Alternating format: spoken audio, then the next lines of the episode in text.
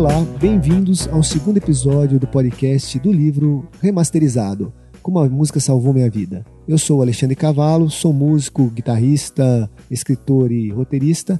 E nesse episódio eu vou contar um pouco sobre os personagens e sobre a história do livro.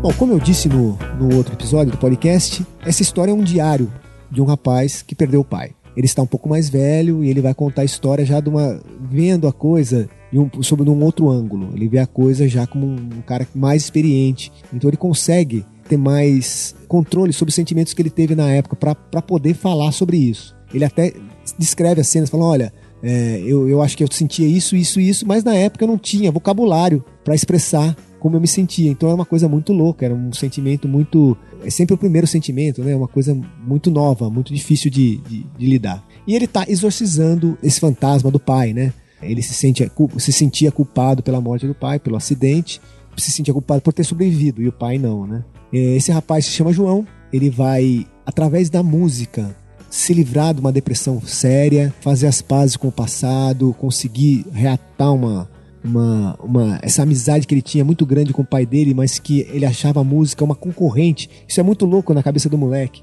É, eu vejo isso um pouco no, no meu filho, né? Que eu, eu sou pai e sou filho também, né? Meu pai ainda é vivo e tem um filho. Eu vejo muito isso no, meu filho quando, quando ele era menor, que eu ia, às vezes ia tocar e ele me interrompia. E uma das coisas que a gente conversava muito é falar: Meu, não, não se interrompe alguém quando tá, quando tá tocando. Na cabeça da criança, isso é impossível. Pô, como é que uma, como é que uma coisa pode ser mais importante que eu? é o egoísmo infantil, né? Uma coisa louca. E eu conversava muito com ele sobre isso, e ele acabou entendendo, mas acredito que ele hoje não, mas ele já achou a música uma rival, assim como o moleque achava que a música era uma rival dele com o pai. A mãe dele muito espertamente nunca achou isso, né? Sempre achou, sempre ficou na dela, entendia que a música era importante, talvez tão importante quanto ela na vida do cidadão. E para quem é músico, para quem vive disso, é, as pessoas que convivem em volta têm esse tipo de problema, porque a música é, é uma coisa muito forte, muito presente e muito difícil de, de fazer uma concorrência, né? De, o coração do músico ele acaba sendo muito grande, dá para dividir entre a música, entre a esposa, entre o filho, dá para dá fazer esse tipo de coisa. O João é esse menino que na época que perdeu o pai, tava de 15 para 16 anos, acabando o colégio já lá. Era um menino, um menino bacana, estudioso, e ele sofre um acidente justamente quando estão nessa fase de acabar o ano letivo e pegar umas férias, irem surfar os dois juntos, porque eles faziam muita coisa juntos, o pai e o filho. Menos música. Música era uma coisa que o moleque não, não compreendia a música do pai, o pai tentava, mas meio que estava esperando uma hora mais, mais apropriada para conversar direito com o filho disso, a hora que, sem saber que ele não tinha esse tempo, né? É um moleque que ele acaba entrando nesse lance da depressão por conta da culpa. Isso vai levar ele a tentativas de suicídio, inclusive, que é uma coisa eu acho difícil de falar, porque às vezes parece que você está é, influenciando outra pessoa, você falar disso, você abre uma porta meio esquisita de, do, de falar sobre o suicídio e a pessoa pode pensar que essa pode ser uma saída e não é uma saída. Isso é, é, é uma coisa muito definitiva. A morte é uma coisa muito definitiva.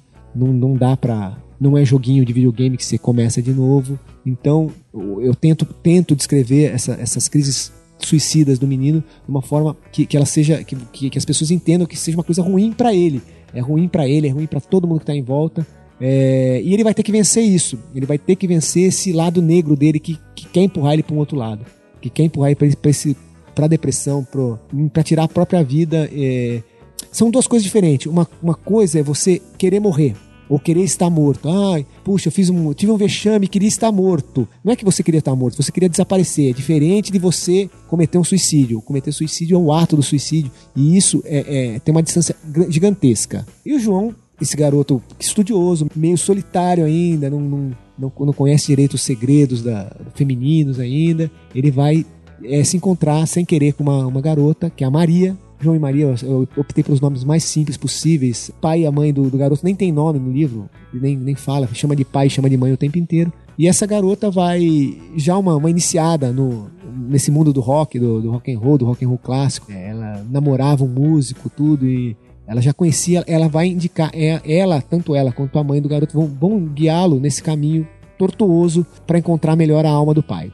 Com isso, todas as agruras de um amor adolescente, todos os ciúmes, todas as esperas, as sensações, eh, montanha-russa, né? Que o cara uma hora, ai, vai tudo dar certo, outra hora, não, ela não gosta de mim. É uma loucura, tá? Toda a loucura que vem com esse primeiro amor. Uh, juvenil adolescente, que é muito bonito, é muito. Porque todo, pelo menos eu tenho muitas saudades de, de, de dessa. De, da, da sei lá, são os hormônios, né? esses hormônios todos que ficam na gente é, e dão, dão esse vigor todo do, do adolescente. A mãe, de, a mãe do João é uma mulher forte, é uma mulher que é, mudou de cidade, é, ou não sei, não sei ao certo, isso não, não, fica claro no livro, eu também achei que não precisava explicar, mas ela se, se deixa, ela corta o cordão umbilical dos pais dela por diversos motivos, atritos deles lá, e ela tem a família dela, ela tem o marido, tem o filho, e ela e o João resolvem que apesar do acidente, apesar de toda a dificuldade do moleque com a perna quebrada, sem poder se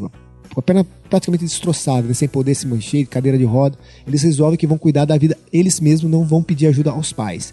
Então é essa mulher que ela tem uma opinião muito muito forte, ela, ela é muito segura de si, ela, ela sabe lidar com a situação, ela é uma mulher trabalhadora, é uma mulher é, é, é essa mulher moderna, né, que, que não segura o, a, o prumo familiar, né? Ela segura todo esse alicerce familiar e ela dá força para esse moleque. Ela é o, ela é o, o alicerce do moleque. Ela, ela é, a, é a pessoa que vai segurar todas, toda essa, essa, essa barra pesada que esse moleque vai, vai, vai, vai ter, toda essa coisa na cabeça dele, essa, essa depressão. Ela vai cuidar disso é, cirurgicamente. Ela entende que, ela, que, que, o moleque é como um vaso que quebrou e ela tá colando e que não dá para sacudir muito, senão ele quebra. É complicado. E a vida dela se torna difícil, porque ela tem que trabalhar, ela tem que ganhar grana, eles não são ricos, eles não têm um padrão de vida alto. É, ela vai ter que trabalhar, cuidar dele como uma enfermeira em casa e ainda sofrer todo o drama dele ter, se engasgar, dele querer se matar, dele ter um monte de problema é, mental mesmo, é, psicológico, sérios. Uh, o nome dele é João, o nome da garota é Maria, são coisas simples. É, foi uma opção minha mesmo, um nome simples para ser mais fácil. E vamos ter um vilão aí no meio dessa história, que é um ex-namorado ciumento. O que acho que faz muito parte dessa coisa de ser adolescente, né? Você arrumar encrenca com ex-namorado ciumento, você é, arrumar encrenca com a sua mãe porque determinadas coisas você não conta para ela, e ela desconfia, ela é muito mais esperta que você, obviamente, apesar do adolescente se achar muito esperto. Não é, é especialmente a mãe desse rapaz, ela já tudo que ele fez, ela fez muitas, muito mais vezes muito pior.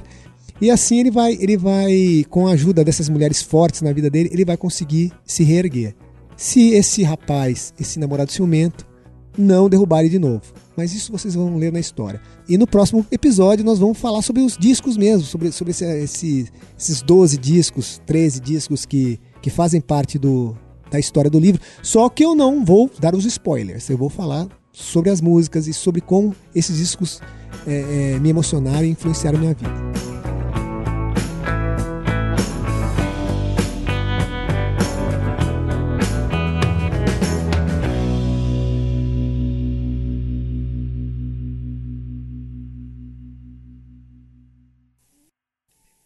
Este projeto foi realizado com o apoio da Secretaria Municipal de Cultura, segundo edital de publicação de livros na cidade de São Paulo. Esse programa foi produzido pela Estalo Podcasts.